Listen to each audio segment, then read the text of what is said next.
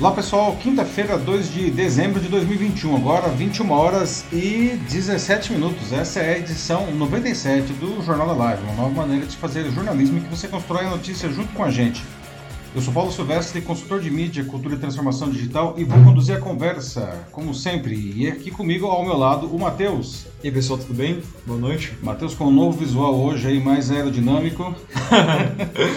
Né, vamos é. falar de carros, então o Matheus já está uh, caprichou na aerodinâmica. Tô estilo aí, né? aqui já, pronto para ir com o vento. Mas tá com gel, então não, não vou ao lugar nenhum, na verdade. É. Matheus, responsável pelos comentários das notícias e também pela moderação da sua participação aqui no Jornal da Live. Pessoal, para quem não conhece o Jornal da Live, não para participar, é muito simples. Nós trazemos sempre cinco notícias todos os dias e enquanto a gente vai dando aqui os trazendo os dados, os fatos, vocês vão deixando seus comentários aqui na, na, na, no post onde acontece a live, não? O Jornal da Live que acontece sempre ao vivo nas quintas-feiras a partir das 21 horas e 15 minutos, uh, do meu, nos meus perfis do, do LinkedIn, do YouTube e do Facebook. E na sexta-feira ele vai, é, a edição gravada, uh, como podcast nas principais plataformas do mercado. Você pode escolher a sua plataforma aí, Apple, uh, Google, Deezer, Spotify, SoundCloud, e procure lá pelo meu canal, Macaco Elétrico siga o Macaco Elétrico e você vai encontrar lá o Jornal da Live como uh, podcast. Muito bem, pessoal, esses são os assuntos que nós vamos debater, abordar hoje aqui na edição 97. Né? Vamos começar debatendo sobre o fim da era dos carros populares. Eu já queria até saber, você teve um carro popular? Não. Porque para uma geração de brasileiros, esses modelos mais baratos, com motor 1.0, foram praticamente sinônimo de primeiro carro, e às vezes de segundo, de terceiro, não tornaram-se aí campeões de venda absolutos e introduziram uma série de inovações na época. Agora com o fim anunciado do Volkswagen Gol e do Fiat Uno, esses modelos de entrada não vão ficar para a história. Mas afinal, por que, que isso está acontecendo? Como que você vê o futuro do seu relacionamento com carros em geral? Será que ainda faz sentido coisas como ter o carro do ano? Não? Na sequência, vamos falar sobre o recuo do governo do estado de São Paulo sobre a dispensa do uso de máscaras em locais abertos, que está previsto agora para começar no dia 11. Né? Com a chegada da variante Omicron da Covid-19 aqui ao país, elas continuarão a ser obrigatórias. Além disso, a Prefeitura de São Paulo, assim como dezenas de outras grandes cidades do país, já cancelaram suas festas de Réveillon. Enquanto isso, na Europa, que enfrenta uma quarta onda da doença séria, não governos endurecem ainda mais a circulação de pessoas que não se vacinaram. No Brasil, a Anvisa, inclusive, está recomendando né, para o governo federal que o passaporte da vacina seja mais exigido. Né? Como que você vê a manutenção das restrições, pessoal? Você acha que elas deveriam ser mantidas, que elas deveriam ser ampliadas ou que elas deveriam ser reduzidas?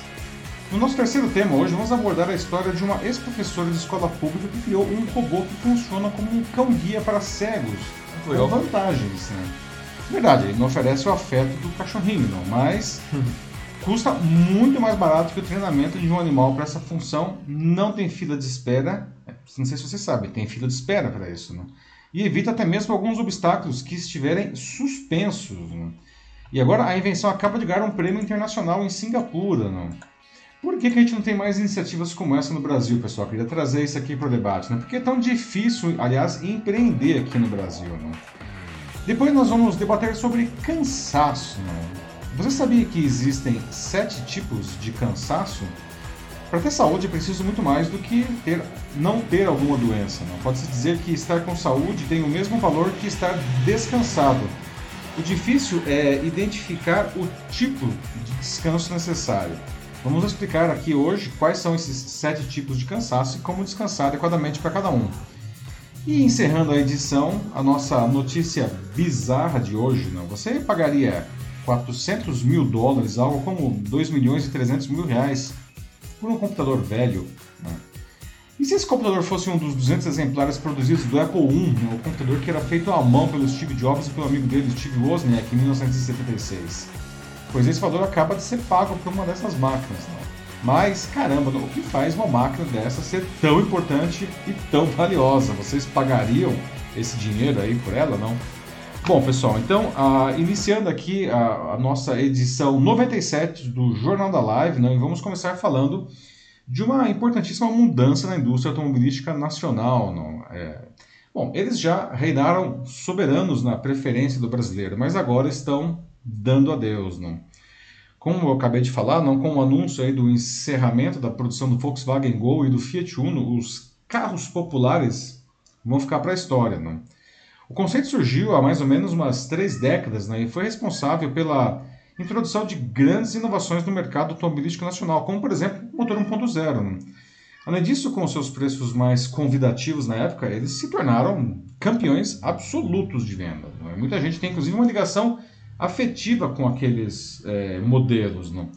Para muitos, eles foram o primeiro carro, para outros tantos foram também o segundo, o terceiro carro. Né? E os remanescentes Gol e Uno não foram lançados respectivamente no país em 1980 e 1984. Já são tiozinhos aí, não? Então é de se perguntar, não? Poxa, com tantos predicados assim, não? Por que, que então as montadoras estão abandonando os seus carros populares, não? E conta pra gente, como que os carros populares marcaram sua vida? Você teve um, talvez tenha até uma ligação afetiva com algum modelo, não? E como que você vê o futuro do seu relacionamento com os carros? Será que ainda faz sentido coisas do tipo ter o carro do ano, ou seja, aquelas pessoas que todo ano trocam de carro, né? Ou agora o negócio, sei lá, é alugar, ou tem carro compartilhado, ou sei lá, quem sabe andar de Uber agora é o negócio. Que, que, qual, como que é o relacionamento para vocês com o carro de agora em diante, pessoal? Bom, aí estão os dois, olha só, e esses daí são as primeiras versões, né? do Uno à esquerda e do Gol à direita, não. Ah, os carros populares chegaram a responder por 70% das vendas no país. Né? Hoje classificados como carros de entrada, que são os mais baratos de cada marca, já não são assim tão atrativos no preço e são tecnologicamente defasados. Né? Por isso, não tem condições de receber melhorias em segurança e eficiência energética, o que é necessário. Não?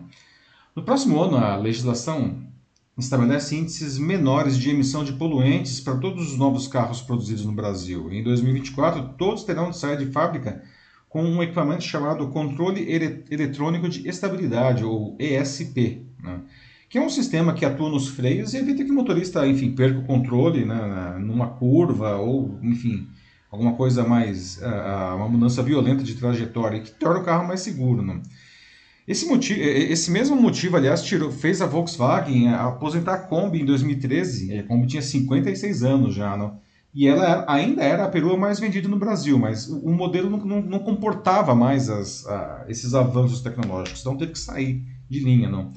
O Gol, que hoje está com 41 anos, não, embora ainda seja, veja só, ele é o carro mais vendido da Volkswagen ainda, não, ah, não tem mais a mesma representatividade que tinha nos 27 anos, 27 anos que ele foi líder de mercado. Ele foi líder de 1987 até 2014, não. E agora, então, a Volkswagen anunciou a aposentadoria para o fim de 2022. Não. Já o Uno da Fiat, não, ele pode sair de linha ainda esse ano, não. É, se bem que a Fiat ainda não confirmou. E o modelo que levou a marca ao status que ela tem hoje não vendeu é, só 19.300 unidades agora nesse ano. Não. O líder na marca da Fiat, não, que é o Argo, só para vocês terem uma comparação, vendeu 73.800 unidades. O Gol, né, ele marcou uma época, não? E era o sonho de consumo de muita gente, principalmente as versões esportivas dele, não? O modelo GTI, quem tem aí mais de 30 anos, deve, né, mais de 40 principalmente, deve se lembrar do GTI, não?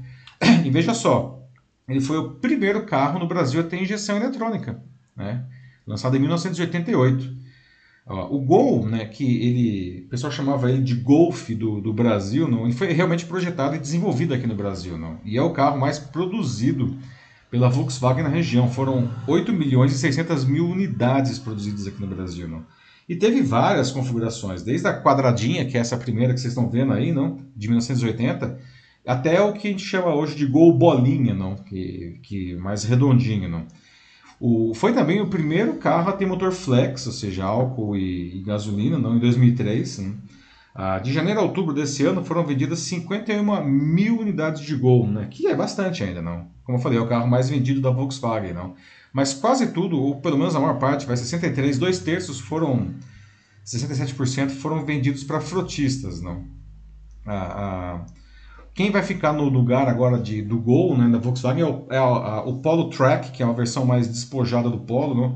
Mas como eu falei, não, o preço não tá lá grandes coisas, não tá nada convidativo, não. O Gol mais barato hoje custa R$ 67.800, não. O Polo Track vai custar quase igual, 70 mil reais. Já o Uno da Fiat, não tem 37 anos, ele teve apenas uma grande mudança no design, que foi em 2010. E até agora, é, ele também é o mais vendido da Fiat. Teve 4,3 milhões de unidades produzidas até então. Né? A maior parte deles pela a versão Mille de 1990, justamente o primeiro carro com motor 1.0 aqui. Né? Da, nesse ano foram só 19.300 unidades. Não? E também quase tudo, quase tudo mesmo, né? 97% foram para frotistas. O substituto já está no mercado, é o Mob, né? que esse ano vendeu 62 mil unidades. Não? Então, aí com as aposentadorias do Uno e do Gol, vão sobrar só dois modelos desses carros de entrada, né? O Mob, que, e o, e, que já falamos, e o Renault Kwid, né? Ah, o que vem depois aí são, são, são carros de entrada já mais caros, não mais sofisticados, com mais eletrônica embarcada, não? Ah, que é o que pelo jeito vai ficar aí no, no mercado de agora em diante. Não? O, o consumidor aí mudou a, a, o que ele espera do carro. Não? E como falamos aí, não, a, esses mesmos modelos de entrada, você pega um Gol aí custando quase 68 mil reais, não? Muito o, caro mesmo. Valor, assim, aquele atrativo do preço já não, é. não tem mais, né? Bom, pessoal, então me fala aí, como que vocês, é, qual que vocês tiveram um carro popular? Não, como que foi isso na vida de vocês? Né? Vocês têm alguma ligação afetiva a algum modelo? Teve o Corsa. Né? O meu, meu primeiro carro foi um Corsa 1.0, lá, putz, nem lembro quando foi. Que era o carro popular da GM, não. Ah, como que foi o carro popular na vida de vocês, não? E agora, como que é o, o relacionamento de vocês com carros? Né? Quando tá falando, será que dá para ter esse negócio aí de, de vamos ter o carro do ano? Será que isso é uma coisa sustentável? Né? Carro zero ou carro usado? Aliás, o carro usado está bem caro agora também, não? Ou o negócio realmente agora é alugar carro, carro é carpool, é car, car sharing o Uber, enfim, nós temos hoje uma série de opções. Né? Como que é a relação de vocês com carros hoje? E aí, Matheus, o que o pessoal diz? Bom, vamos lá, né? O primeiro comentário assim de toda a live, né? Antes do, dos boa noites, né? O bem-vindo também que eu geralmente coloco aqui, foi da Ana Muniz, que ela disse já como ela, ela teve vários, logo de cara entrou, já sentiu a necessidade de comentar. E o primeiro dela foi uma 4L. A Ana que é de Portugal, né? Uhum. 4L, é o carro, o modelo de entrada. O 4L, o que, que é, Ana? Desculpa, que não veio para o Brasil. É Renault? Pelo nome eu desconfio que seja Renault esse carro, né? É, eu falei porque achei que talvez você soubesse, porque é. eu não sei muito, mas... Se a Ana puder dizer pra gente aí, não? É, os franceses que costumam também colocar, assim, é, é, carros com, com esses números, assim, não? Mas obrigado, Ana, aí pela, pela contribuição, né? É, além disso, ela continua também, ela diz que é, ela acha que o futuro do carro vai ser elétrico e também a, o compartilhamento do carro, né? Da ah, viagem. Sim. Então, cada vez é, mais carros elétricos e cada vez mais pessoas dividindo um único carro. Carpool aí, né? ou car sharing, né? Uhum. Pois é, eu concordo, Ana, né? E aliás, não, eu até estava falando esses dias aqui em casa, né? Eu queria que meu próximo carro fosse um carro elétrico, né? É, por uma série de motivos, não. Primeiro pela questão ecológica, não. Ah, depois é um carro muito mais confortável, extremamente silencioso, uma mecânica mais simples, não. É, mas, assim, no Brasil, caramba, ainda é caro demais, não, demais. O, o, demais. o modelo mais barato de carro elétrico no Brasil, que é aquele subcompacto da Renault lá, não, eu não me lembro agora o nome do modelo. É um carro bem pequenininho, não. 130 mil reais, não, não dá, né? Aí não dá, né? Tem que baratear muito, muito isso daí. Mas eu gostaria que meu próximo carro fosse um carro elétrico também, assim como a Ana. A Natasha Costa fala aqui de que é engraçado que, é, que aqui o Gol, na, na, na Europa, ele corresponde, é, que é correspondente a esse é o Golf. É o Golf, sim. Aham, só mudou o nome. É, mais ou menos, né? Perdeu uma letra, mas perde muita sofisticação também. O, o Golf é um carro muito mais sofisticado, assim, que o, que o Gol, né? Do ponto de vista de motorização, de até de conforto mesmo, né, Natasha? Mas não há dúvida nenhuma, né? O Gol ele foi francamente inspirado no, no Golf, né? Ele é menor, né? bem mais pé de boi, assim, né? Bem mais básico, não? E perdeu uma letra no nome. Para é. ficar, aliás, bem brasileiro, né? Esse nome Gol, né? Numa época em que as pessoas ainda amavam de totalmente sempre um negócio com o futebol ainda, nos anos 80. Ah, sim. É, ela disse que, é, que agora, agora só no Brasil a gente tem isso, né? E foi uma aventura quando ela colocou outra coisa do que gasolina. Ah, nossa senhora. mas, é, é, bom, pois é. Mas você teve o gol então, né? É isso que eu entendi, Natasha? É, foi um gol. Ah, perfeito. ah, legal. A Juliana Souza diz aqui também no, no LinkedIn, né, que realmente parece para ela de que é, fora do país existe uma desenvoltura maior para inovações. Ah, pois é, né, Juliana, não? Ah, e a gente vai falar de inovações daqui a pouco, inclusive, não? Lá no caso do, do cão do cão guia robô, digamos assim, não? É, em alguns países, os Estados Unidos particularmente, ele manda muito bem isso mesmo, a, a, como que eles incentivam a, o empreendedorismo, a tomada de risco, venture capital, coisas que aqui no Brasil o dinheiro é muito caro e é muito arriscado. Se você quebrar aqui, você está lascado, não? Nos Estados Unidos isso é bem comum, né? Mas enfim, deixamos para falar isso na daqui a pouco quando a gente for falar do cão guia robô. Sim. É, se bem que é interessante notar também de que é, até assim esse assim, os carros eles têm perdido um pouco de popularidade né, ultimamente, até com os mais jovens, né? Tem cada vez menos gente querendo carro. Ah, sim. Acho que assim, antes, talvez na. Quando era, tipo, você da minha idade, mais ou menos, uhum. acho que uhum. isso era visto, no caso, como um rito de passagem para a vida adulta, né? É verdade. Hoje não, não tem tanto isso, pelo menos. Tipo, eu não, não vejo, não sinto isso muito. Por exemplo, eu é, nem, tem, nem sei ainda se eu quero ter um carro também. Eu não tenho essa certeza ainda. É, tá tirando uhum. a carta aí, né, mano? É engraçado, né? É, o, o, Nossa, quando eu tinha 17 anos, eu não via a hora de fazer 18 anos para tirar carta. Mesmo não tendo carro, não, como o Matheus falou, era um rito de passagem, não? Ter a carteira de motorista era, poxa, agora sou gente grande, não? é, e todo mundo queria ter isso aí. O carro é, tinha é, muito mais do que hoje, muito mais do que hoje, não? Uma questão do status, não? Ter um carro era uma questão tipo, que, que demonstrava, enfim, status mesmo, não. E hoje perdeu-se as duas coisas, não. Perdeu-se essa coisa. Não vou dizer que perdeu completamente o, o status do carro, não. Claro que não é isso, mas comparado com o que já foi hoje, o carro ele representa muito menos status do que antes, não. E mesmo a questão de tirar a carta de motorista, não, a CNH, é, é uma coisa que hoje, enfim, perdeu-se muito. A gente até discutiu isso aqui já no Jornal da Live, não? Sim, já faz várias edições atrás, mas Isso. foi um tema que é bem decorrente aqui até. Exatamente, é, não é? Hoje o pessoal aí, quando faz 18 anos, não tá nessa fissura que na minha época, quando eu fiz 18 anos, tinha, né, para tirar a CNH, né? Sim, né? Hoje tem até pessoas com mais de 20 anos que não, não tem, assim, não, tem pessoas que simplesmente não tiram a CNH. É. E nem vêm montar carro, né? Por outro lado também, né, pessoas que tinham carro, não venderam. Né? Eu achei a chegada do Uber aí no, é, no, no, mercado brasileiro não, ah, e os concorrentes não é, fez muita gente, muita gente mesmo vender carro porque achava que não era mais interessante, não. É, sem falar trânsito e as questões ambientais também, né? E o, e, é, e o, o dinheiro mesmo, si, né? Ter o carro é uhum. custa, né? Muito caro, não. É, comprar o carro, manter o carro, manutenção, é, IPVA, não, seguro, combustível, é, estacionamento, né? tudo isso é custo, não. Então tem muita gente que acha que, que já não vale mais a pena, não. E em muitos casos, na ponta do lápis mesmo, não vale, né?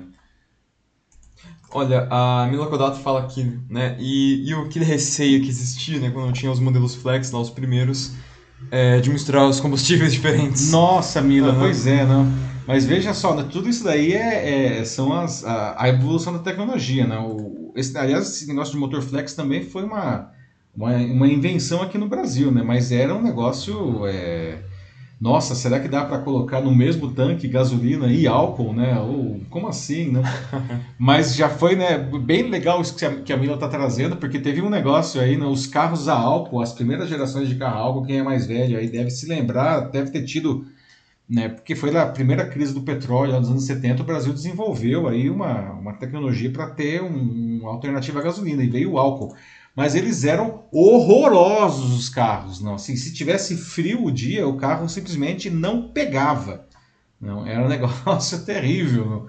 É, depois que por isso que mesmo até hoje os carros ainda tem uma pequena bomba de gasolina, não é, uma bomba não, uma, um reservatório de gasolina caso você esteja com álcool no motor para dar partida às vezes a gasolina necessária, né? Porque apesar do álcool permitir uma maior combustão e o que dá mais potência para o motor, não, o poder de, de, dele de pegar fogo não é, é menor Mas é, melhorou muito já, né, Mila? Os primeiros carros a álcool era show de horror, né? Depois tem a Ana Lúcia Machado aqui, que está nos acompanhando pelo YouTube, que diz que só vai tirar a CNH dela quando ela comprar o motorhome, que ela já falou há tanto tempo aqui de que ela vai ter. então, é, mais uma pessoa aí sem carteira de motorista e é, e motorhome, né? Vamos ver quando. Poxa, olha aqui, aí é uma CNH de respeito, porque para dirigir um motorhome não é qualquer um, né? Aquele, aquele negócio é imenso, não? É, e motorhome, né? É, poxa vida, é, isso é um negócio que me lembra da minha infância, né? Quando eu era pequeno ainda, morar com os meus pais, a gente acampava. Eu lembro que tinha um objeto de desejo meu que era o trailer, que era aquele, aquela casa. Assim, que, o trailer, na verdade, você é puxado por um carro, não? Eu achava aquilo sensacional, né? Depois, quando eu vi um motorhome, ou seja, um trailer que, que se dirige sozinho, não precisa ser puxado, falei, nossa, isso daqui é muito sensacional. Né? é um negócio assim que se eu tivesse muita grana, assim, é... eu acho que eu compraria. Deve ser um, deve ser um barato, assim, ter um motorhome sair por aí, não? Mas tem que trocar a minha CNH, porque minha CNH é só para carro. É. A Ana aí vai tirar só quando comprar o motorhome dela. Então tá. É, tem que fazer o, o, outro, outro tipo de prova, né? Para veículos grandes. É, é, é, um ônibus aquilo lá, né? Sim. O motorhome é um ônibus, né? Então você tem que ter a CNH de ônibus, né? O Joaquim fala que ele gosta de veículos clássicos, né? O Joaquim Desder Neto. Então ele dá alguns exemplos, como o Ford Maverick e o Nossa. Dodge Dart também. Nossa senhora, nossa, lembranças da minha infância agora aí, Joaquim, né? O Maverick. Maverick era o carrão dos anos, no final dos anos 70, não? Nossa, era da Ford, não? Isso. Sensacional, não? O, o, ele falou o Dodge Dart também, não? Aham. Dodge Dart, que é o, o, General Lee, não sei se o Denis Castro, nosso colega, está aí assistindo, não? É, lá os, é, é aqui no Brasil aquela série que chamava Gatinhas e Gatões, não? O General Lee, na verdade, era o carro, não era um Dodge Dart é, é cor de laranja, não? E eu lembro quando estava na faculdade, tinha um amigo meu que ele tinha um Dodge Dart, não era laranja, era branco, e nós íamos para a escola lá, para Poli, com o Dodge Dart. E era, cara, um negócio bizarro, assim, o, o motor dele era, era... A gente brincava que o motor de arranque do Dodge Dart era um motor de um Fusca, assim, né? Porque ele se ligava o carro, tremia a rua, assim, tão grande que era, né? Boa, Joaquim, boas lembranças aí. Bom, é, eu acho que é isso. Acho que pode passar para o próximo já. É, pois Sim. é, nossa, tá bom papo, né? 9h39 aqui. Pessoal, vamos para o nosso segundo assunto aqui, não? Ah, na sequência, a gente vai falar sobre o recuo do governo do estado de São Paulo sobre a dispensa do uso de máscaras em locais abertos que está previsto para começar agora no dia 11, não? Porque com a chegada da, da variante Ômicron da Covid-19 aqui ao Brasil, não, as máscaras vão continuar sendo obrigatórias. Não? Disse a Prefeitura de São Paulo, assim como várias outras grandes cidades do país já cancelaram as festas de Réveillon, enquanto isso na Europa, que está enfrentando aí né, com galhardia a quarta onda aí da, da doença, os governos estão endurecendo ainda mais a circulação de pessoas que não se vacinaram. Aqui no Brasil, nesse sentido, a Anvisa está tentando convencer o governo federal que o passaporte da vacina precisa ser mais exigido, não? porque é uma maneira de justamente forçar as pessoas que ainda não se vacinaram a se vacinar. Não? Então, já deixo aqui algumas perguntas antes de trazer mais dados. Como que vocês veem essa manutenção das restrições? Né? Você acha que elas devem ser mantidas? Né? Se elas devem ser ampliadas ou elas devem ser flexibilizadas, reduzidas? Né? Ah, e o passaporte da vacina, particularmente, não? como que vocês é, é, veem isso daí? Tá? Bom, a flexibilização do uso de máscaras, não, que estava prevista para começar aqui em São Paulo, vai então caiu, não, não se sabe até onde vai agora. Uhum. Uh, tinha sido anunciado agora no dia 24, a gente inclusive tinha falado disso na edição passada aqui do Jornal da Live, mas a, a preocupação mundial aí da Omicron aumentando, não, ninguém sabe exatamente qual é o risco disso, parece que ela é mais contagiosa, ainda que talvez seja um pouco menos letal, não, mas é, então isso fez o pessoal de novo né, levantar aí a, a, as barreiras, não. Aliás, é, três casos dessa nova cepa já foram confirmados aqui no estado de São Paulo. Né?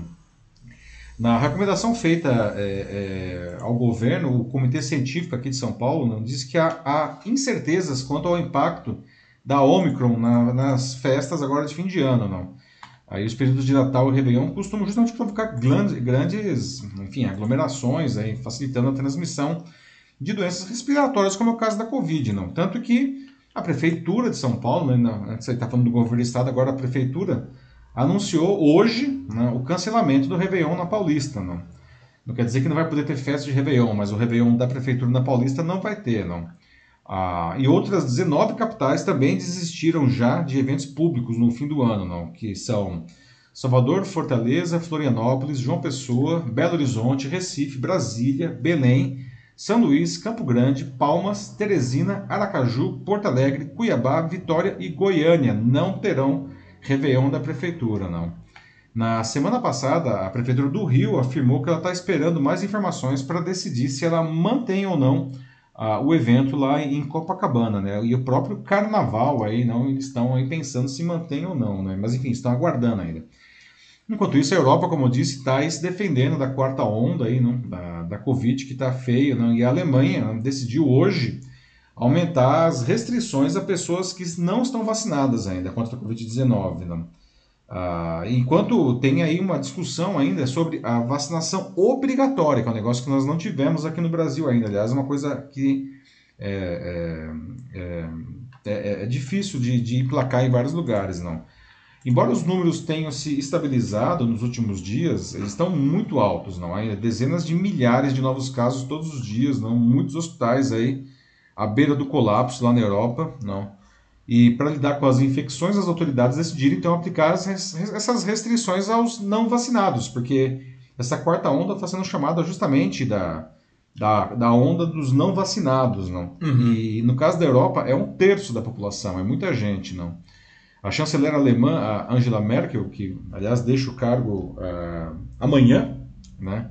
Classificou a, a medida né, como um ato de solidariedade nacional né, e argumentou que os não vacinados são mais propensos a desenvolver os casos graves da Covid. Não? Então, veja só, não, e, e por outro lado, não, é, na Alemanha eles estão organizando atividades culturais e de lazer né, na Alemanha inteira, mas só para quem está vacinado ou recuperado. Então, estão forçando mesmo aí a, as pessoas a se vacinar. Não?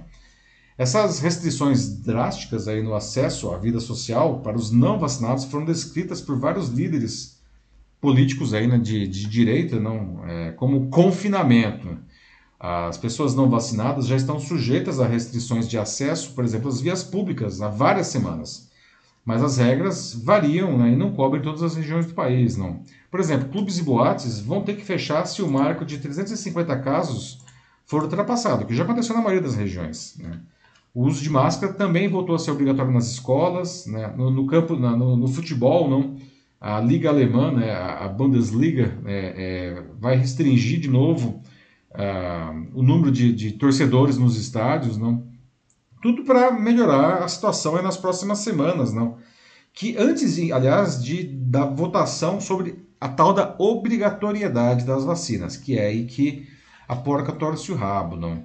Uma coisa que já foi adotada na vizinha Áustria, não? É, e pode começar a entrar em vigor no mês de fevereiro, está só aguardando a manifestação do Conselho de Ética e a votação do Parlamento. Não?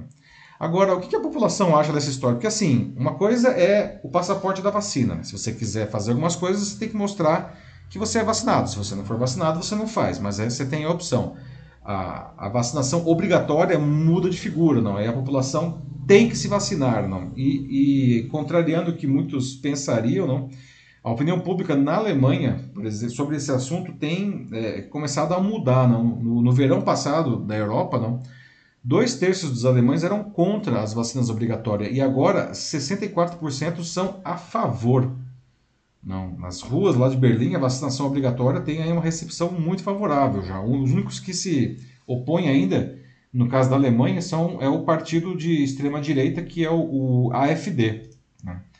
Então, pessoal, como que vocês veem a manutenção dessas restrições? Aí? Vocês acham que essas restrições, uso de máscara, distanciamento social, é, passaporte de vacina, enfim, não ter a, a, a, o Réveillon, essas restrições elas devem ser mantidas, devem ser ampliadas ou devem ser reduzidas? não? E particularmente o passaporte da vacina, é, o que, vocês acham disso? E, e tal, sei lá, se alguém quiser comentar sobre essa medida mais drástica né, da vacinação obrigatória, espero que a gente não chegue nisso, mas como que vocês veriam uma coisa como essa daí? Né? E aí, Matheus?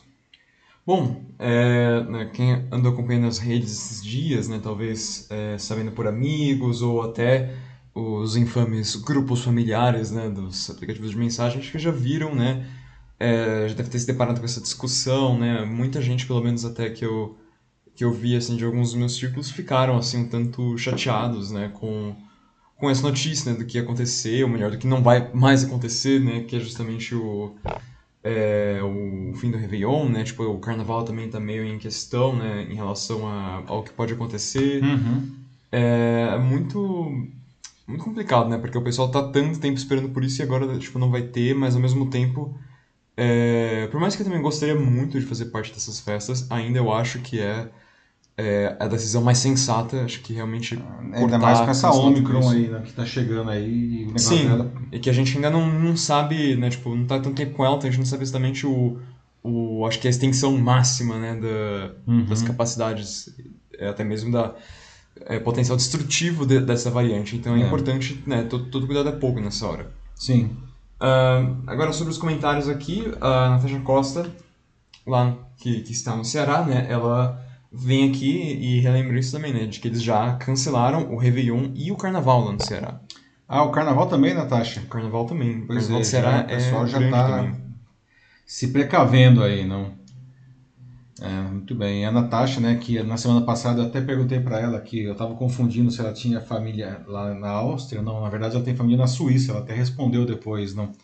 É, e lá, né, enfim, a Áustria está agora com essa história da vacinação obrigatória, não?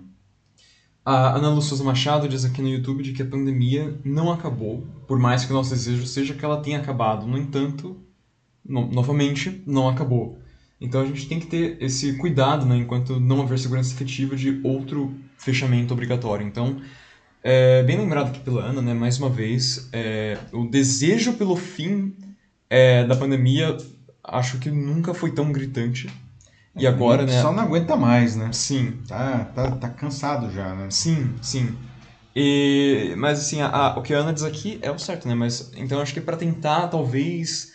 Uh, vai, acho que pelo menos assim, para você tentar é, matar um pouco as saudades com seus amigos ou com familiares, principalmente, o, a ideia é organizar é, pequenos encontros sociais, assim, de preferência em, em lugares fechados, eu diria e com poucas pessoas, justamente para evitar aglomerações e Diferente locais abertos, né? É, é abertos, né? Uhum. Mas, mas lugares fechados se for, tipo, como três ah, pessoas. Ah, restritos, assim, né? Sim, é, claro. Bem uhum, restrito. Sim, sim, uhum. Mas um lugar aberto, assim, como, por exemplo, vai a um, digamos, um shopping ou mesmo... É, ou, sei lá, um churrasco no quintal, assim, não...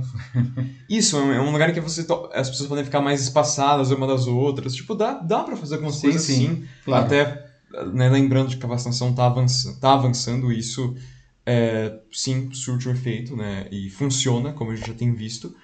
Mas, assim, é, grandes festas, né, como o Réveillon, por exemplo, e até o Carnaval do ano que vem, é, é, é outra coisa. mais complicado mesmo sendo num ambiente aberto, né? Porque você tem muitas pessoas, assim, tipo, concentradas, tipo, por metro quadrado, então mesmo com com duas ou talvez até três doses, né? Quem, quem sabe. É. É, tudo bem, você vai estar mais protegido sim, mas ao mesmo tempo você vai estar, é, por uma questão estatística mesmo, dando sorte para azar. Porque o que acontece?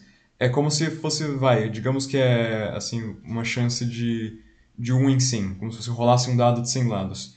Você fala, ah, é impossível que dê um, porque são tantos números, né? São 100 opções aqui, mas, mas uma tem. hora uma é, um... Lembrando uhum. que não existe nenhuma vacina que seja 100% garantida, não. Ou seja, Sim. a vacina ela vai evitar que você desenvolva aí é, uma, uma forma mais agressiva da doença, não, mas ela não, não evita totalmente que você se contamine, não. Essa aqui é a questão. Agora, é verdade que o Brasil, né, é, apesar de nós termos começado atrasados, não, é, hoje a gente está numa situação muito melhor do que Sim. a Europa e os Estados Unidos, não a população, né, no começo estava meio, algumas pessoas estavam, muitas pessoas estavam em dúvida, não, mas o pessoal abraçou totalmente. Aqui na cidade de São Paulo, não, consta que é a cidade que mais aplicou vacina no mundo né, contra a Covid, não, e 100% da população é, adulta já tomou pelo menos a primeira dose, não. 80% já tomou acho que as duas doses, inclusive, não. Olha, aliás, olha o que a Natasha acabou de dizer aqui de que o passaporte da vacina não nos protege, pois as vacinas elas podem, né, as pessoas vacinadas uhum. ainda podem é, transmitir o vírus. E como prova disso, ela diz que conhece pessoas que é, estavam vacinadas, Uhum. aí tiveram o azar de contraírem a, a doença da Covid-19 e, e morreram. É, Morreram. aí, é, Aham. aí é ruim mesmo, né? Com- porque assim, como eu falei, né? Você pode sim pegar a doença mesmo vacinado, né? Diminui a chance, mas ainda pode, não? E diminui muito a chance de você desenvolver aí uma forma grave da doença, mas infelizmente aí isso ainda pode acontecer, como o caso da, da- que a Natasha acaba de relatar, não? Sim, é preciso. O- É, O, o passaporte da vacina, né, ele é importante, né, porque ele é uma forma de pressão social, né? Sei lá, se você quer ir para um restaurante, tem que estar vacinado. Se você quer ir para um show, tem que estar vacinado. Se você quer ir para uma casa noturna, tem que estar vacinado. Ou seja, você pode não se vacinar, exercendo aí o seu direito de não se vacinar, mas você vai perder muitas, é, ah, muita- muitas possibilidades sociais, não é? Então, o objetivo do passaporte da vacina é esse, fazer com que as pessoas se vacinem, né? Até que a gente chegasse, idealmente, ao cenário que todo mundo se vacinou. exatamente. Sim, porque, assim, a- o passaporte ajuda, né? Tipo, e é importante ter essa pressão, mas claro que é, quando você tá nessa dúvida entre ir, assim, talvez para um, um grande show, por exemplo, ou mesmo um jogo de futebol que já tá liberado faz muito, muito tempo, né? Estádios. É, se você puder, assim, mesmo, por mais que doa, não vá. Não É. vá. De preferência, não vá. Mesmo com as vacinas, mesmo com o É, passaporte, pois é, não né? vá. tem que, tem que. Enfim. Eu sei que hoje, por exemplo, os torcedores do Galo iriam discordar de mim, né? Parabéns, aliás, aos atleticanos aí, não, que são campeões aí, né? Depois de 50 anos, de novo, campeões do, do Brasileirão. Né? Uma- é, agora há pouco, né? Agora há pouco. Aí, o- Sim. Ganhou do Bahia, né? E parabéns ao Galo. Mas realmente, né? Eu acho que assim, é, tem coisas que, não, como eu falei, as pessoas estão cansadas, elas querem voltar a ter uma vida normal, não? É, mas se você puder evitar algumas coisas, tanto melhor, não? E, e aí o, o que você não puder evitar, é, tente pelo menos é, é, é, tomar o máximo de cuidados possíveis, não? E, e vacina sempre, né? Vacina sempre. Isso aí, né? Voltando pra casa, né? Também sempre lavando as mãos, aquelas coisas, né? Já tá todo mundo careca de saber, né? O álcool gel sempre, É, se é, puder né? tomar um banho, Aquelas assim, medidas, voltar... né? Aquelas medidas de sempre, não? Gente, funciona, né, gente? Isso daí é. Funciona, claro que funciona. Bom, é isso Vamos aí. pro próximo assunto? Vamos lá. Muito bem, pessoal. Agora aqui, 9h54 no Jornal da Live, não? E no nosso terceiro tema, vamos abordar a história de uma ex-professora de escola pública que criou um robô ah, que funciona como um cão-guia para cegos, não? Com vantagens, não? Ok, né? Você pode falar, pô, mas o cachorro, né, é tão lindo, ainda mais que normalmente cão-guia é, hot, é, é Rottweiler, não, desculpa. Não, eu pensei que você ia falar hot dog. Não, Porque, é- eita, eita. é labrador ou então golden retriever, que são uns cachorros super fofos, né? Que, enfim, o, o robô não, não vai oferecer o afeto do cachorro, não. Mas vê, ele custa muito mais barato que o, que o treinamento para o cachorro. Não sei se vocês sabem, mas é caro, 60 mil reais para treinar um cachorro para ser com guia, né? Tem fila de espera, né? E evita até mesmo alguns obstáculos que estão suspensos. O robô avisa, olha, tem uma coisa pendurada aí na sua frente, né? E agora essa invenção, né, dessa professora acaba de ganhar um prêmio internacional em Singapura, não? Assim, e eu vou contar a história dela agora, não? um caso incrível aí de, de, de empreendedorismo e de querer uma visão social aí, não? Mas, poxa vida, não? por que a gente não tem mais coisas como essa no Brasil? Por que é tão difícil é, empreender aqui no Brasil? E outra pergunta que eu já deixo para vocês aqui, digamos que, se fosse o caso de vocês, que vocês, enfim, precisassem do, do guia, não? Ah, o que, que vocês prefeririam, não? O, o, o robozinho ou o cachorro, né? Olha, esse é o robozinho junto com a criadora dele, não? Ele não late, né? Não abana o rabo, não pede para brincar, mas ele protege o dono aí dos obstáculos que estão na frente, não? Ah, o primeiro robô desenvolvido para ser cão-guia, não? Ah, chamado Lisa, é brasileiro, não? Já nasceu aí com esse selo de inclusão, não? Foi criado por essa professora é, capixaba, filha de dona de casa, de ajudante de pedreiro, não? Ah, e teve agora as primeiras 20 primeiras peças né, acabaram de ser entregues aí, não? Resultado da persistência dessa, dessa empreendedora aí, não? Ah, que, que, aliás, vale dizer, colocou ideia, a, a, colocou em prática as ideias dos estudantes dela, não? Ah, ela tem 41 anos, é a Neide Selim, né? A moça aí, não? É... ela, ela, ela quer com isso daí não é, introduzir esse, esse produto que pode realmente mudar a vida de milhões de pessoas. Né? No Brasil são 6 milhões de pessoas consideradas cegas, não. E toda essa história começou em 2011, quando ela dava aula de robótica no ensino médio, médio, médico não, na, é, na, na, Escola Municipal Clóvis Borges Miguel, que fica na cidade de Serra, ali no Espírito Santo, perto de Vitória. Ah, o foco não, da aula era, era, ela queria criar, queria criar robôs com, com que tivesse uma proposta de cunho social. Não? E aí uma aluna chegou para ela e perguntou por que, que ela não fazia um robô cachorrinho, segundo a própria aluna, não? Para ajudar pessoas que não enxergassem, não. E aí a professora, não, ela o que, que ela fez? Ela conversou com uma aluna cega da própria escola, não, e, e para tentar entender como que era o problema, não. Veja que foi bem feito mesmo o projeto, não. Ah, e uma das coisas que ela não, não sabia, e essa aluna ajudou ela a, a, identificar, é que uma grande dificuldade eh, são os objetos que estão suspensos, porque a bengala fica ali passando pelo chão, ela identifica objetos no chão, mas se tiver alguma coisa pendurada, não, às vezes o, enfim, o cego ele, ele bate naquilo lá porque a bengala não, não detecta. Não.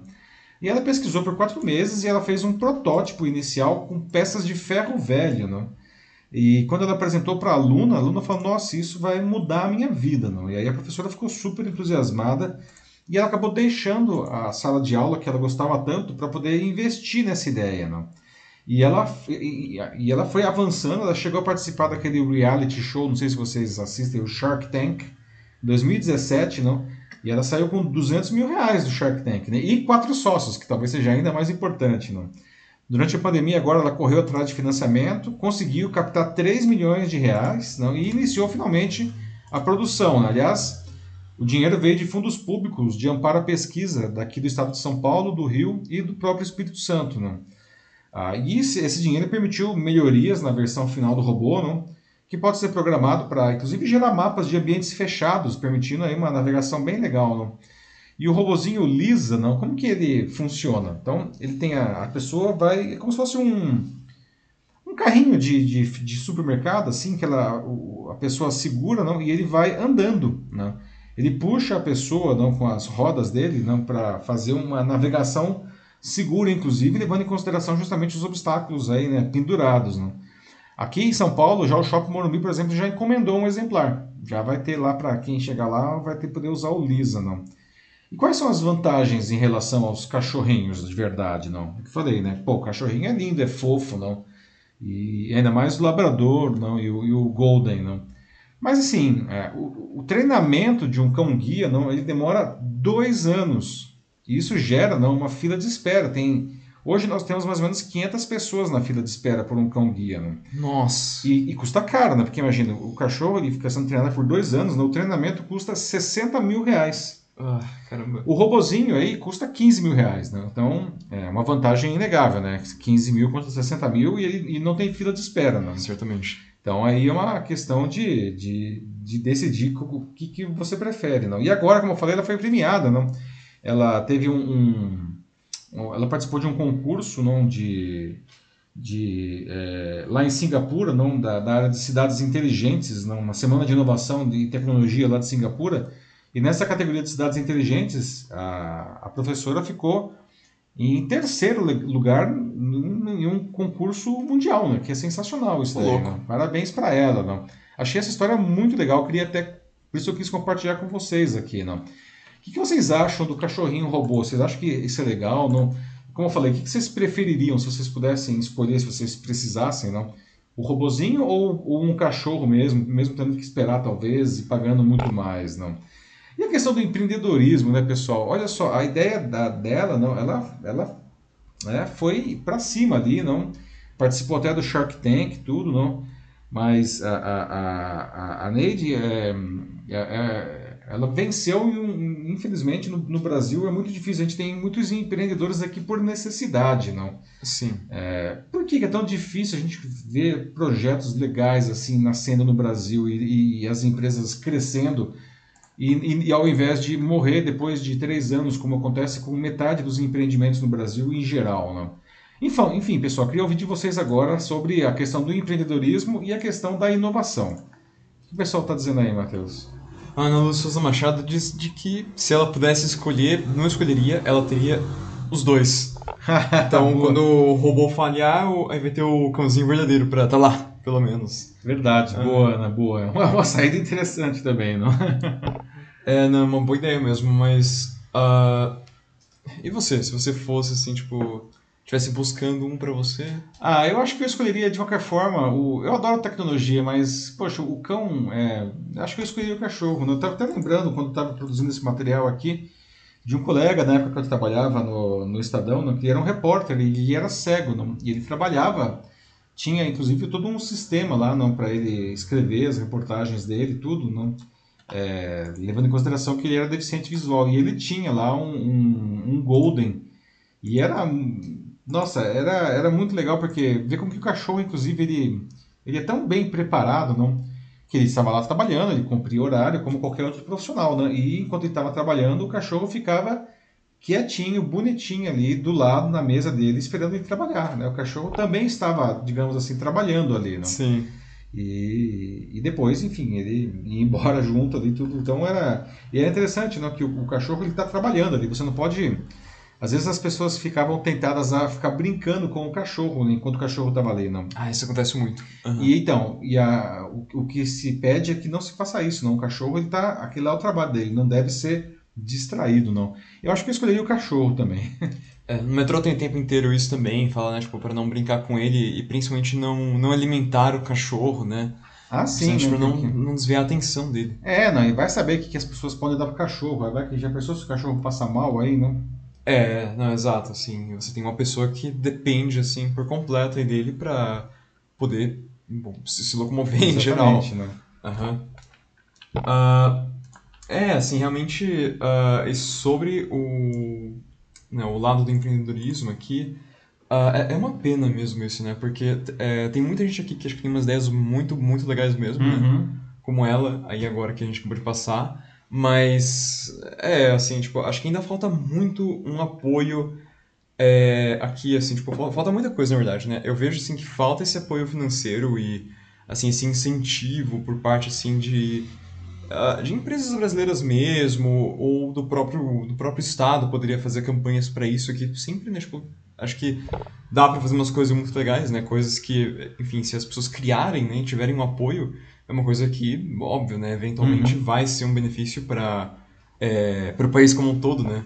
Mas a gente realmente não tem muito disso, assim, é muito é, triste. Assim, o Brasil, infelizmente, não é, historicamente investe pouco em pesquisa e em ciência, e ultimamente, nos últimos anos, tem investido cada vez menos, e ultimamente está situação, assim, desesperadora na questão da ciência aqui no Brasil. Não. É, pra quem lembra é. aí dos cortes do, do MEC no ano passado, né? É, não do MEC, mas também do, do Ministério da, da do, do, do, Ministério do Astronauta lá, né? que teve a verba para o ano que vem é ridícula, né? Mas o próprio desincentivo à pesquisa, não? A gente está vendo aí essa debandada de pesquisadores nos órgãos de pesquisa é, por perseguição e tudo mais, mas eu nem queria entrar tanto nesse, nesse mérito, mas não tem como como não falar, não. E a questão da falta do dinheiro mesmo, né? É, não tem mais bolsas, não tem, enfim, fazer pesquisa custa dinheiro e, e assim, incentivo é, público é, tá raríssimo. Vale lembrar que esse, esse caso aí do cão guia robô, veja, foram três fundos de amparo à pesquisa aqui de São Paulo, do Rio e do Espírito Santo, então foi dinheiro público aí, não? Isso está muito raro, não? Mas uma coisa que acho que a gente tem que dizer também é que não dá para colocar tudo no governo aí também, não. É, se você comparar com uh, os Estados Unidos, principalmente, não, uhum. uh, existe muito incentivo para pesquisa, não, para correr riscos, inclusive. Lá existem os venture capitals aí, os investidores anjos, não, é, que colocam dinheiro e muito dinheiro em ideias que eles consideram interessantes, não. E uma coisa que eu acho que é uma diferença fundamental entre é, o, o, Brasil e os Estados Unidos, por exemplo, os Estados Unidos principalmente, acho que é a meca disso daí, não? É que é, se você tem uma boa ideia e, e, eventualmente não dá certo aquela ideia, você não vai ficar uma pessoa marcada como fracassado. Isso bem lembrado. É, aqui no Brasil, se você quebra, você vira um loser, né? Você nunca mais vai conseguir um financiamento assim de um banco, por exemplo. Né? Então acho que a gente precisa ter uma mudança de mentalidade, né? de, de, de visualização aí da, a, a, de como é, enxergar a, o empreendedorismo não? Algum, e a pesquisa. Não? Um pouco mais construtivo mesmo, né? Permitir Exatamente. que as pessoas possam errar e, e, falhar, porque é uma coisa muito difícil de acertar de primeira. É, não, é assim, toda inovação, né? Inovação significa você fazer uma coisa que ninguém fez ou você fazer de uma maneira diferente algo que já é feito. Então, obviamente, vai ter é. riscos. E isso tem risco, não tem, uhum. não tem inovação sem risco, né? Só que se você vai fazer, se você tenta inovar né, com medo de, de errar, porque você não pode errar, é, na verdade, o que acontece é que você fica só dando, indo pelo caminho safe, não lá seguro. Então, na verdade, você não inova, ou inova muito menos do que você poderia, não. E aí te perde de novo, não. Então, temos que, que mudar essa, essa mentalidade aí. E uma coisa também que a gente precisa fazer aqui, que eu acho que é uma outra diferença em relação ao americano, é, a gente precisa é, é, encarar não, e, e, esse desafio com um pouco mais de profissionalismo. Às vezes as pessoas têm uma boa ideia mas elas não têm a menor ideia de como fazer esse, é, esse projeto avançar. Não. Fica só a ideia, não, não tem modelo de negócios, não sabe como se financiar, não sabe como vender, não sabe como promover. Fica só na ideia. E a ideia sozinha é só parte do projeto. Não. É outra coisa que a gente precisa muito melhorar a educação empreendedora no Brasil, coisa que nos Estados Unidos é muito mais desenvolvido. Você, as, as crianças aprendem isso nas escolas, né? e aqui é, nós não temos isso daí, não tem grande diferença. É. E só para finalizar aqui, né, a Nando Souza Machado, ela diz de que o Brasil poderia ser pioneiro em muitas áreas, mas aí de novo, né, ela fala da, da politicagem principalmente e também o fato de não se abrirem as, é, as ações privadas, enfim, é, é algo é, é, muito pouco explorado ainda mesmo, muito pouco assim do que poderia ser. Ah, sim, nossa, e, e poxa vida, né, o brasileiro é um, é um bicho super criativo, né? A gente tem ideias incríveis aqui e o brasileiro é muito resiliente. Acho que até mesmo porque a gente é meio duro, não? a gente não tem grana, a gente, a gente desenvolve uma habilidade desde cedo de tirar leite de pedra, não? Ah, então, o brasileiro tem uma baita de uma criatividade, não? Como o caso aí da Nelly mesmo, fez o cachorrinho, robô aí, não?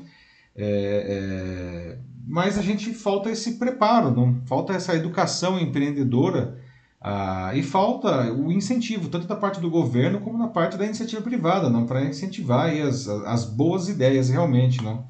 Dinheiro é, é, é necessário, não, né, para você criar alguma coisa realmente relevante, não. Se você ficar só no, no, no, no pingadinho, fica muito mais complicado, não. Isso.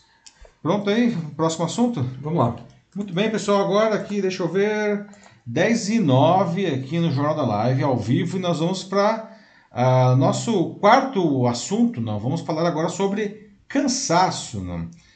Você sabia que tem sete tipos de cansaço? Aliás, vocês andam cansados? Não? A pandemia cansou muito, Opa, né, gente? A gente cansou muito nessa pandemia, é. não. Mas você pode falar, ué, mas como a gente, por que, as pessoas estão cansadas se elas não saíram de casa? Né? Então, e aí que tá, justamente, são vários tipos de cansaço, não.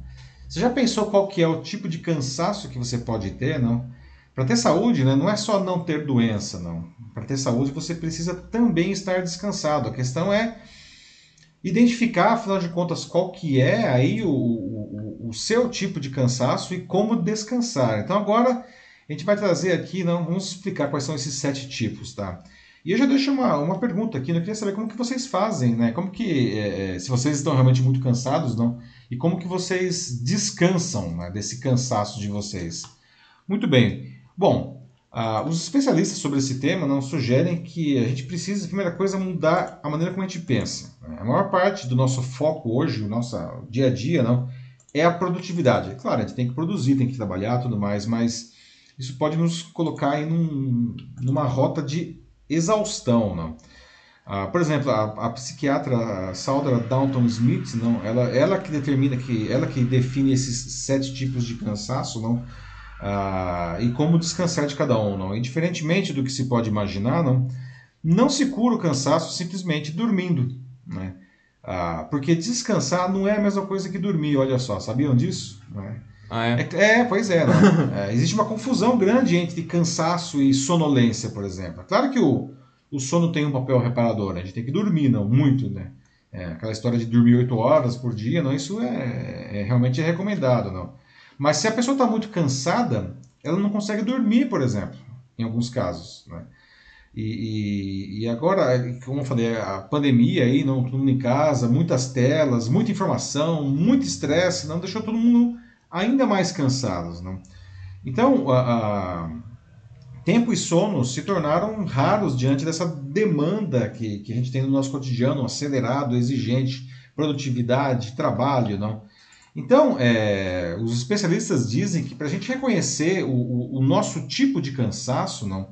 é, e como a gente vai se recuperar, a gente tem que se perguntar onde que você está usando mais a sua energia durante o dia e os efeitos que isso causa no seu corpo. Por exemplo, então, começa a olhar para você mesmo, não começa a entender como que você gasta a sua energia, não. E aí você vai, a gente vai falar agora dos tais dos, dos sete tipos e aí vamos ver se você consegue identificar qual que é o, o seu cansaço, tá? A área que você mais usa energia depois dessa sua autoanálise é provavelmente uh, o, o, seu cansaço. Não? Bom, quais são então esses sete cansaços? O primeiro, o mais comum talvez de entender, mais fácil de entender, é o cansaço físico, não? que é, enfim, está associado aí ao, ao, esforço físico, né? a fraqueza muscular, não? depois, sei lá, se você passar o dia inteiro caminhando, não, se você está treinando lá na academia, isso aí é um cansaço físico, né? também está associada a pessoas que são muito agitadas não, e com acúmulo de estresse, o que impede uma boa noite de sono. E para descansar desse tipo de cansaço, não, é, os especialistas recomendam fazer alongamentos ao longo do dia, fazer massagens, bons hábitos noturnos, como evitar coisas estressantes durante a noite, não, ou coisas estimulantes né, quando você estiver na cama. Não, ah, é uma maneira de você descansar do cansaço físico. Não. O segundo é o cansaço mental, que também a gente fala bastante. Né? É aquela coisa, já passou horas pensando em alguma coisa, não? Que aconteceu ou que vai acontecer, não? O, pessoal chama isso de essas pessoas de overthinkers, não? Ou seja, quem pensa demais, não? É, e a nossa sociedade, não? É, justamente está falando aqui da produtividade, não? A produtividade é o sucesso, não? E a gente tem que fazer muitas tarefas juntas, não? Todo mundo acaba recebendo uma dose de ansiedade e, e aí isso gera esquecimento também, preocupação. E para descansar disso daí, né, para acalmar a, a, mente, não, é, meditação é uma coisa recomendada, não, mas também para quem não gosta de meditar, como é o meu caso, vale se dizer, e eu sou eu tenho um cansaço mental muito forte, mas cara, não dá para meditar. Dá para fazer outras coisas. Por exemplo, atividades lúdicas, não jogos, pode ser jogo de computador, jogo de tabuleiro, tá? É sempre uma boa. Praticar esportes, né? brincar, brincar com pets, você tem cachorro, você tem gato, né? Você tem o robozinho, não, o robozinho não dá. Mas enfim, é... dependendo do robozinho, né? É... Não sei, aqueles Furbies talvez. Coisas que você gosta, né? Até tem gente que gosta de cozinhar, depende do que você considera uma atividade lúdica, não? Isso daí é uma maneira de você descansar aí do, do cansaço mental, né? E tem também o cansaço emocional. Não? A, a, a, história da pressão psicológica, não? a ideia de se colocar acima do outro e causar danos emocionais pode acontecer em locais de trabalho, nos casamentos, nos relacionamentos, até em amizades. não. Só que nessa nossa sociedade do cansaço, os indivíduos são empresários de si mesmos, não? o que faz com que a gente seja sempre o nosso pior inimigo, não? porque a gente está sempre adicionando coisas para fazer mais. Mais uma coisa para fazer na lista de tarefas. Não? E aí o que acontece? Falta disposição, a gente fica irritado, a gente fica triste, a gente fica angustiado.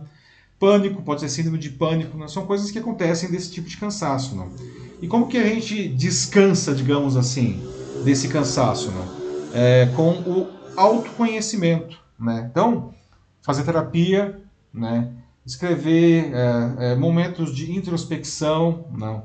com coisas prazerosas, é claro, não? e calmas, não. São coisas que você usa para descansar aí do, do, do, do, cansaço emocional, né? Aí, claro, né? Sem pôr limites. Tem aí do cansaço espiritual, que não tem nada a ver com religião, tá? Mas quando a gente tem que fazer, a gente se vê obrigado a fazer coisas que vão contra os nossos princípios, né? Ah, os principais sintomas desse cansaço, por exemplo, medo da morte, sentimento de abandono, sentimento de falta de pertencimento, perda de esperança, de esperança na vida, na humanidade, na sociedade. Não? Esse é um, é um cansaço que é, abateu demais a nossa, a nossa sociedade, por exemplo, agora durante a, durante a pandemia. Não? Então, descansar desse cansaço né, é, passa por redefinir os seus propósitos de vida, não? as suas prioridades, exercitar a compaixão, uma coisa super importante para cura, para descansar, digamos, do cansaço espiritual, um valor aí tão importante que está meio abandonado aí, não? Vale passar também o tempo né, em contato com a natureza, né? Para quem gosta, fazer orações, tomar banho de mar. Né? Banho de mar é uma maravilha, não? Banho de ervas energizantes, se você não tiver em uma cidade de praia, não? Uhum. Outro é o cansaço sensorial, não? Excesso de estímulos dos nossos cinco sentidos, não? A gente está sendo bombardeado o tempo inteiro com cheiro, com luz, com som, enfim, a gente está sempre sendo estimulado, não? E a pandemia também, não? Com as telas, né? toda hora uma tela diferente, várias telas ao mesmo tempo, tudo isso daí fez esse tipo de cansaço aumentar muito, não?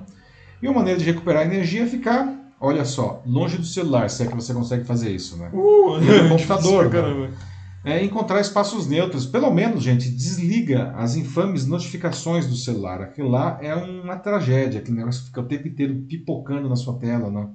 Vai para um parque, vai para um ambiente arejado, não. O sexto tipo de cansaço, estamos chegando ao final, né? O sexto tipo é o cansaço social, não. Imagina assim, é, que você vai jantar com a família aí do, do namorado, da namorada, não. Ou você está indo para a escola nova, começando uma faculdade, começando um trabalho novo, não isso gera um estresse, porque você muitas vezes você quer você se esforça até mesmo para agradar as outras pessoas, né? E esse cansaço também surge quando a gente passa é, algum tempo que sabe aquelas pessoas que sugam a sua energia? Acho que todo mundo que já já passou por um tem um, um colega de trabalho, um amigo que o cara putz, muito egocêntrico assim. É, não, e o cara o cara ou é muito egocêntrico, né? ou é o famoso garoto enxaqueca, né? Ou o cara te suga mesmo, né? O cara te explora, né? Isso aí é terrível, né? E aí o descanso para esse tipo de cansaço, né? É, é ao contrário, é ficar perto das pessoas que te fazem bem, que te deixam feliz, que nos apoiam. E é, ficar perto pode ser mesmo à distância, tá? Em tempos aí, não de, de tantas telas, justamente. Às vezes você ter contato com alguém que te apoie, mesmo de longe, não faz uma, uma baita diferença aí e é um, um, um descanso para o cansaço social. E finalmente tem o cansaço criativo. Se a procrastinação, né, deixar as coisas para depois, é a sua melhor amiga, né? tem muita gente, não, que aliás isso também aumentou muito aí na pandemia, não. Você pode estar cansado criativamente, não. Você fica adiando as coisas para depois, mesmo coisas importantes, ignora prazo, não, não consegue cumprir horário, sempre parece que está faltando energia para você fazer algumas coisas, não. Esses são sintomas desse cansaço, cansaço criativo, não. E além da irritabilidade não, e de dúvidas sobre o trabalho, não, se está sendo bem feito, fazer as atividades de maneira automática, não, como tomar banho, escovar dentes, lavar o rosto, a louça, pode, acredite se quiser, ajudar nisso daí. Né? E é importante também, né, para você descansar do cansaço criativo, estabelecer momentos de ócio para recuperar a inspiração, o famoso ócio criativo lá do Domênico de Masi. Não? Uhum. Então, a gente precisa olhar, né? Se você está se sentindo cansado, cansado é, talvez seja um cansaço criativo e isso te, te derruba mesmo, não? Será que você está com algum desses cansaços? Como vocês estão vivendo aí? Vocês estão cansados? Não? Como que vocês encaram? E qual seria o cansaço que vocês têm aí? O que, que vocês fazem para descansar, não? E aí, pessoal, Matheus, o pessoal tá falando alguma coisa aí? Acho que ainda estou pensando aqui, né? São, são vários tipos. Muitos mas, cansaços, né? Mas assim, é, pessoal, fiquem à vontade para. Ah, vou falar, falar de novo aqui os tipos uhum. de cansaço. Deixa eu retomar aqui o. Ah, sim. Bom, o primeiro deles, o cansaço físico, não, o cansaço mental, o cansaço emocional, é, o cansaço espiritual, o cansaço sensorial e o cansaço social e o cansaço criativo, né? Muitas maneiras de se cansar aí, não? O Kodato colocou aqui, né, de que, nossa, isso é, é, realmente muito interessante, né? Porque parece sempre que, tipo, ah, eu tô cansado é uma coisa só, né? Mas, mas não, tem vários como subtipos de cansaço, né? Isso pois que é, é, Que é bem louco. E ela fala aqui de que é, ela sente que nós estamos sofrendo é, um tanto de cada tipo de cansaço, né? Às vezes, isso é bem ruim, né? Às vezes parece... É é, cada dia que passa se sente um, é um tipo diferente sempre. É. Algumas pois é, assim. Mila, não, eu compartilho disso daí. Não, eu tenho a sensação, às vezes, de que eu tô com vários desses cansaços aí. Eu diria que, em maior ou menor escala, é... um eu estou cansado de todos eles. É, mas o que os especialistas falam, né, é que você, para justamente não a a gente começar a prestar atenção no, no nosso cotidiano para tentar descobrir qual que é aquele que está sugando mais as nossas energias, né? É, e aí atacar isso daí, né? Uma vez que você esteja descansado desse, desse cansaço, começa a olhar de novo. Se você ainda, é, talvez você tem outros cansaços aí, né? O segundo cansaço, o terceiro cansaço para descansar, não. Mas, é, puxa vida, eu eu estava lendo que quando, eu, quando eu vi esse, essa, esse material, é que é um livro da, da, da Sandra aí, não? É, não é Sandra, é Sandra o nome da, dessa psiquiatra, né? Uhum. É, eu falei, caramba, não tenho. Tô, tô, cansado geral, assim, né? Eu tenho o oitavo tipo do cansaço, que é o cansaço geral, assim, né? Você tem algum link, assim, pro, pro livro, assim, pra, ou pras fontes? Porque a Mila até falou aqui, ela pediu, tipo, nossa, que seria. Poxa vida.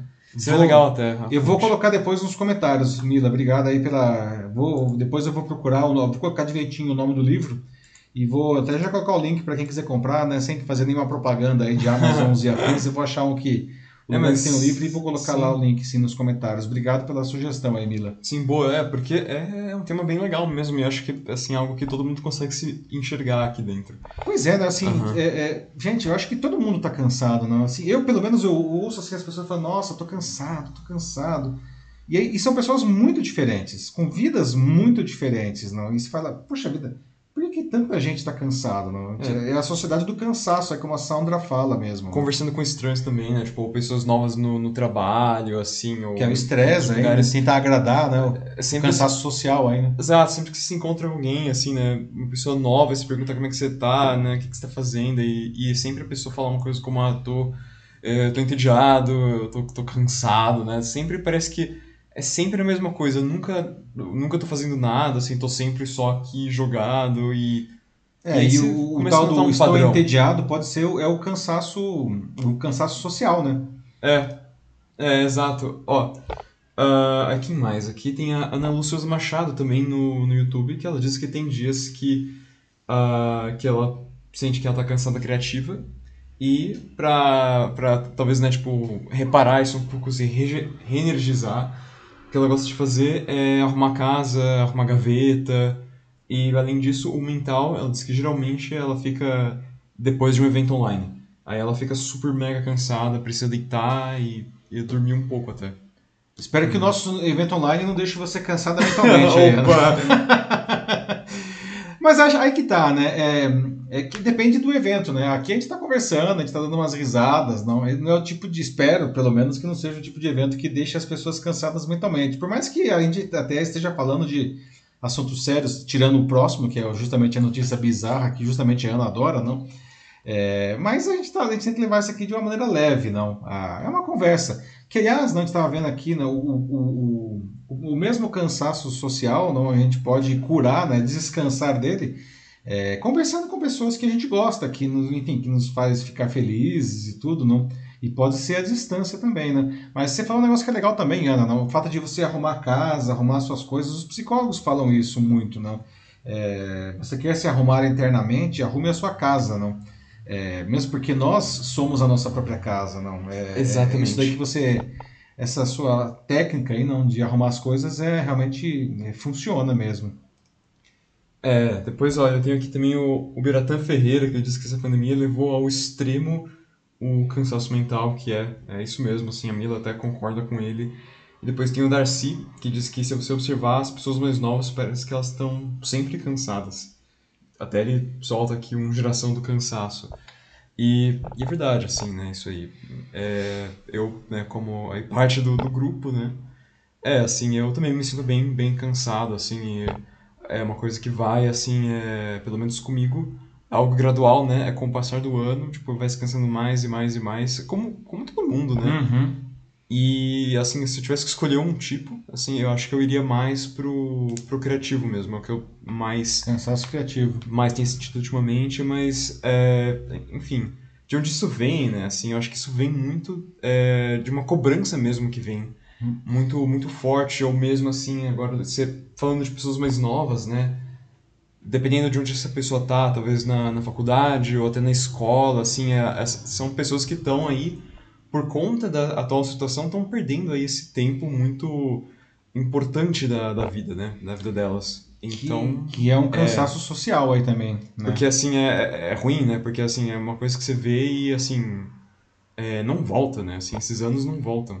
É, Então, por isso que é tão desanimador. isso, isso a pandemia realmente causou, né, foi, um, foi muito ruim, né? Sim. E legal, muito legais os comentários aí do Biratã, do Darcy, da Mila, não? E, ah, poxa vida, essa história do cansaço criativo, não? É, às vezes é, é duro, às vezes você tem profissões como a minha própria profissão, né? Você é, é você é forçado a ser criativo às vezes, não? E é quase uma contradição É, em termos, É não? difícil. Dizem que a criatividade é algo que não pode ser forçado, né? É, mas, por exemplo, sei lá, né? é, tem aqui o Jornal da Live toda quinta-feira, né? Toda segunda-feira tem a pílula de cultura digital, né? Tem que sair, não? E, e, poxa, né? Isso aqui é um trabalho altamente criativo. É, Vocês talvez não tenham dimensão, mas para fazer uma edição do, do Jornal da Live, não? É, eu trabalho é, a tarde inteira de quinta, assim, a partir da, da- eu começo a fechar às três da tarde, não, e vai até agora às nove da noite quando a gente começa. Então é um trabalho intenso para preparar esse material, selecionar as fotos, procurar fotos legais, escolher os temas. Não, os temas na verdade eles vão sendo eh, selecionados ao longo da semana e sempre na manhã de quinta eu e o Matheus a gente escolhe quais são os temas que a gente vai eh, abordar, não. E tem que sair, né? Quinta-feira é dia do Jornal Live, cara. Não É. tá criativo? Se vira nos 30, né? Criative-se. Né? O, o vídeo de segunda-feira, pílula de cultura do jornal de cultura digital, tem que sair. Né? É, fim de semana, aí sábado, né? Tem que sair, né? Então é, é duro às vezes, né? É, isso realmente exige muito, né? Muito mesmo. É, o, é, o Biratã até compartilhou aqui uma, um pouco dele também, né? Tipo, que às vezes, é, para você poder melhorar o seu cansaço, né? Você se sentir bem consigo mesmo mais uma vez, né? independente de qual dos tipos que você tem, geralmente quebrar a rotina, né? Tipo, tentar sair Verdade. um pouco da monotonia é algo que costuma ajudar. E é o que o Biratã traz aqui, porque ele fala que ele trabalhou é, na mesma empresa é, por 21 anos. Nossa. Então ele se sentia cansado, assim, é, ao extremo, assim, tipo, que ele fala que são todos também, ele não suportava até, eh, dado um momento lá, é, encarar as pessoas mesmo, ele não conseguia mais estar ali, tipo, só a, a, presença dele já era o suficiente para esgotar o cara. É, pois é, eu ia falar brincando que você estava cansado do chefe, dos colegas, mas pelo jeito não era brincadeira, é sério, né, Biratã? 21 anos também na empresa, às vezes é, É um longo é, é um, tempo. é um esgotamento, né? E você trouxe uma coisa interessante aí, não? É, para você descansar de qualquer um desses cansaços, faça o contrário, não quebre a rotina, não. De certa forma, todas as sugestões aí para você descansar de cada um dos cansaços, passa de certa forma por você fazer diferente aquilo que está te cansando, né? Sim. O que parece óbvio, né? Mas não é, né? Não é, às vezes você nem percebe isso daí, né? Eu acho que o grande desafio ah, que esses especialistas aí dessa área de saúde mental coloca é você olhar para si mesmo, não? E identificar aí onde que as- onde está sendo esse dreno de energia, não? Para tapar o dreno, né? É, e ele já começou a fazer. Ele é, conseguiu mudar de empresa e agora nessa nova, nova empresa, né, nesse novo ambiente, ele se sente melhor, se sente mais renovado. Então, é, realmente funciona. Ótimo. Muito bom, muito bom, Biratã. Que bom né, que conseguiu aí romper esse ciclo realmente aí, né? E, e descansar, não? A, a Ana disse que não vai rolar o cansaço dela, assim, vai, vai ficar tudo certo aí pro evento de vocês também, que não é pra se preocupar, tá tudo certo também. Tá ótimo, então obrigado, Ana. Obrigado pela parte que nos toca aí.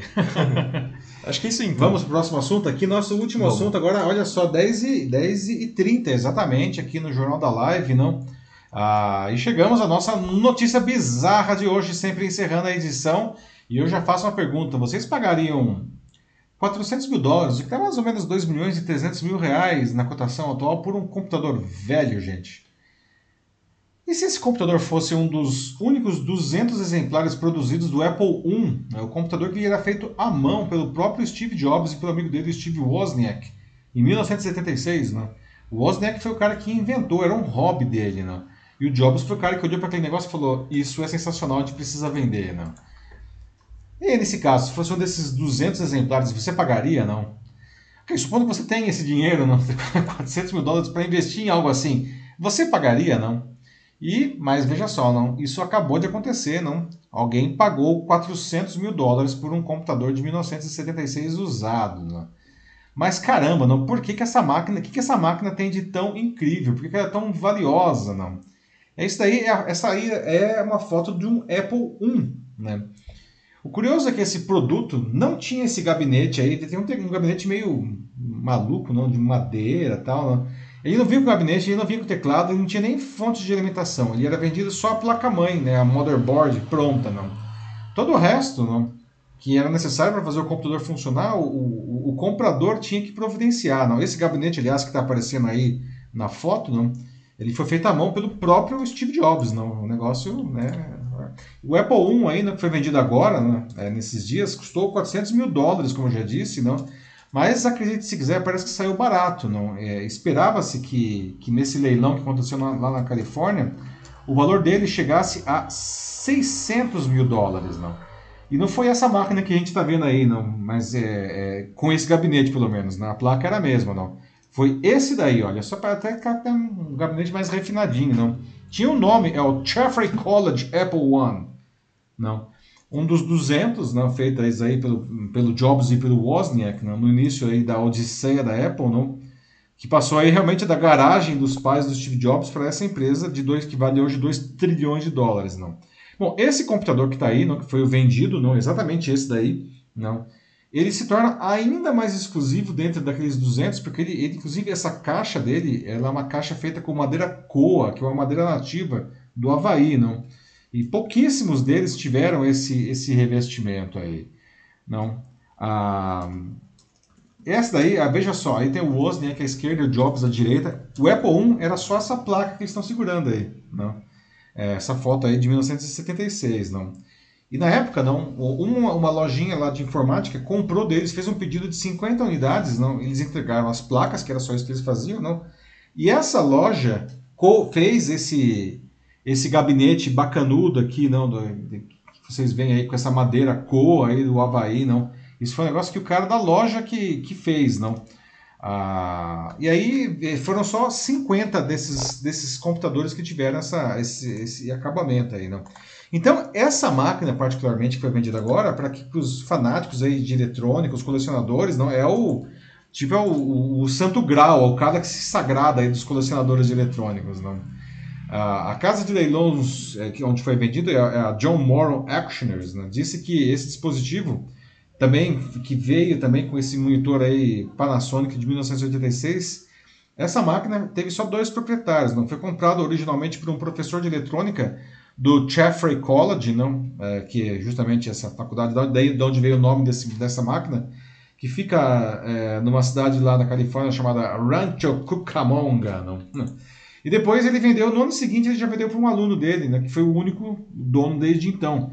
E o aluno pagou 650 dólares na época. Né? Então vender por 400 mil dólares foi... É, foi um bom investimento aí, né? Mas acredite se quiser, né? Não foi o maior preço pago por um Apple I. Né? Hum. É, é, é em 2014, outra casa de leilão, a, a, a Bohans, vendeu um Apple I por 900 mil dólares. Nossa! É, o dobro aí dessa... Hum. Dessa, dessa é, de mais do não. dobro, né? Mais do que o dobro, não. Mais do que o dobro, não. Então, é, e aí? Vamos, suponhamos, assim, hipoteticamente, que vocês tivessem dinheiro vocês pagariam né, por, por esse computador? Não? Aliás, vocês se lembram aqui qual foi o primeiro computador que, que vocês. Não, primeiro o que vocês tiveram, mas também qual foi as, o primeiro computador que vocês mexeram antes de ter um computador? Não? Como que é isso daí? A história de vocês com a microinformática aí? Não? Eu tenho aqui. Putz, é um, uma história longa, né? Eu tô, meu primeiro computador foi em 1985, né? Aliás, vou até pegar ele aqui, Matheus. O que, que o pessoal está dizendo aí enquanto eu vou pegando aqui? Ó, vamos ver. É, é, aqui duas pessoas né, no LinkedIn, a Mila Kodato e o Darcy. Os dois falam nas fitas cassetes, né? É. Que a Mila pergunta primeiro, né? Quanto será que custou uma fita cassete? Que ela até pode se animar a fazer um bazar. E o Darcy é, segue aí na ideia e diz que ele pode participar porque ele ainda tem 20 cassetes e veja todas elas funcionando, acredito que em perfeito estado. Nossa senhora, não embolou não aí, Darcy, não? É, parece, parece que não, parece que não. A mina tá querendo também aí vender as suas cassetes, gente. Olha só, acredite se quiser, eu tenho ainda. Esse daqui é um TK-85, foi o primeiro computador que eu usei na minha vida. Guardadinho, funciona. Essa máquina aqui foi que eu usei em 1985. Né? Mas ela, não era essa daqui que eu, eu usei, mas eu não tinha. Essa aqui eu peguei muitos anos depois. não. Meu primeiro computador que eu tive foi um Apple II. é, em 1987, que é o, o, digamos assim, a versão mais comercial e acabada do Apple I aí, né? Que eu morro de saudade daquele computador, né? Eu queria muito assim achar um Apple II aí é, funcional para comprar just for fun. Claro, não por 400 mil dólares, né? É uma coisa que eu possa pagar, não. Se alguém tiver aí, atenção, se alguém tiver um Apple II aí funcionando com um preço razoável que eu possa pagar, é, manda inbox. o Apple II não, mas que a Mila Kodato fala que ela usava um iMac no auge do desenho gráfico. Nossa, Mila, mas isso aí já é chique no último, né? O iMac está falando daqueles que tinha aquele gabinete translúcido, né? Com aquelas cores super cítricas lá, azul, elétrico, verde, né? Que foi, aliás, que marcou a volta da, do, do Steve Jobs para a Apple, depois de ter sido escorraçado, né?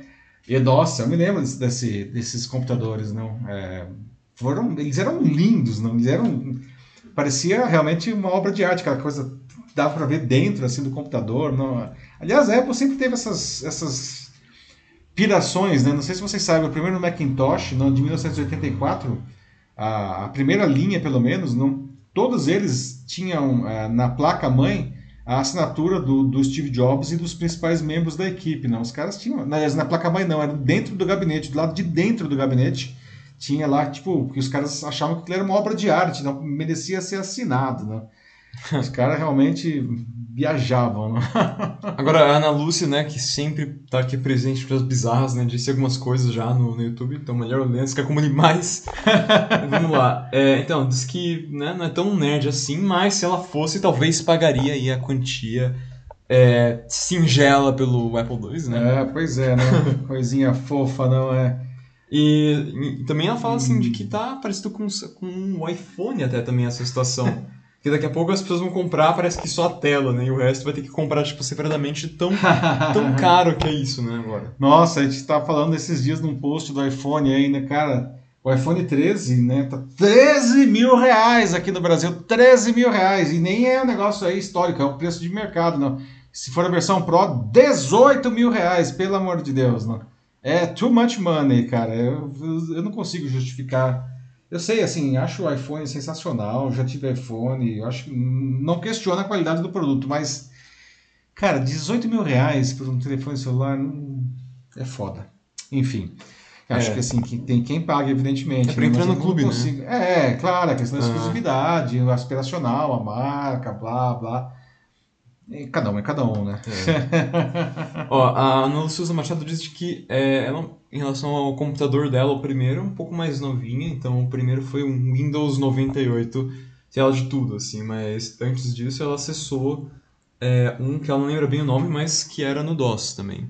Ah, talvez um.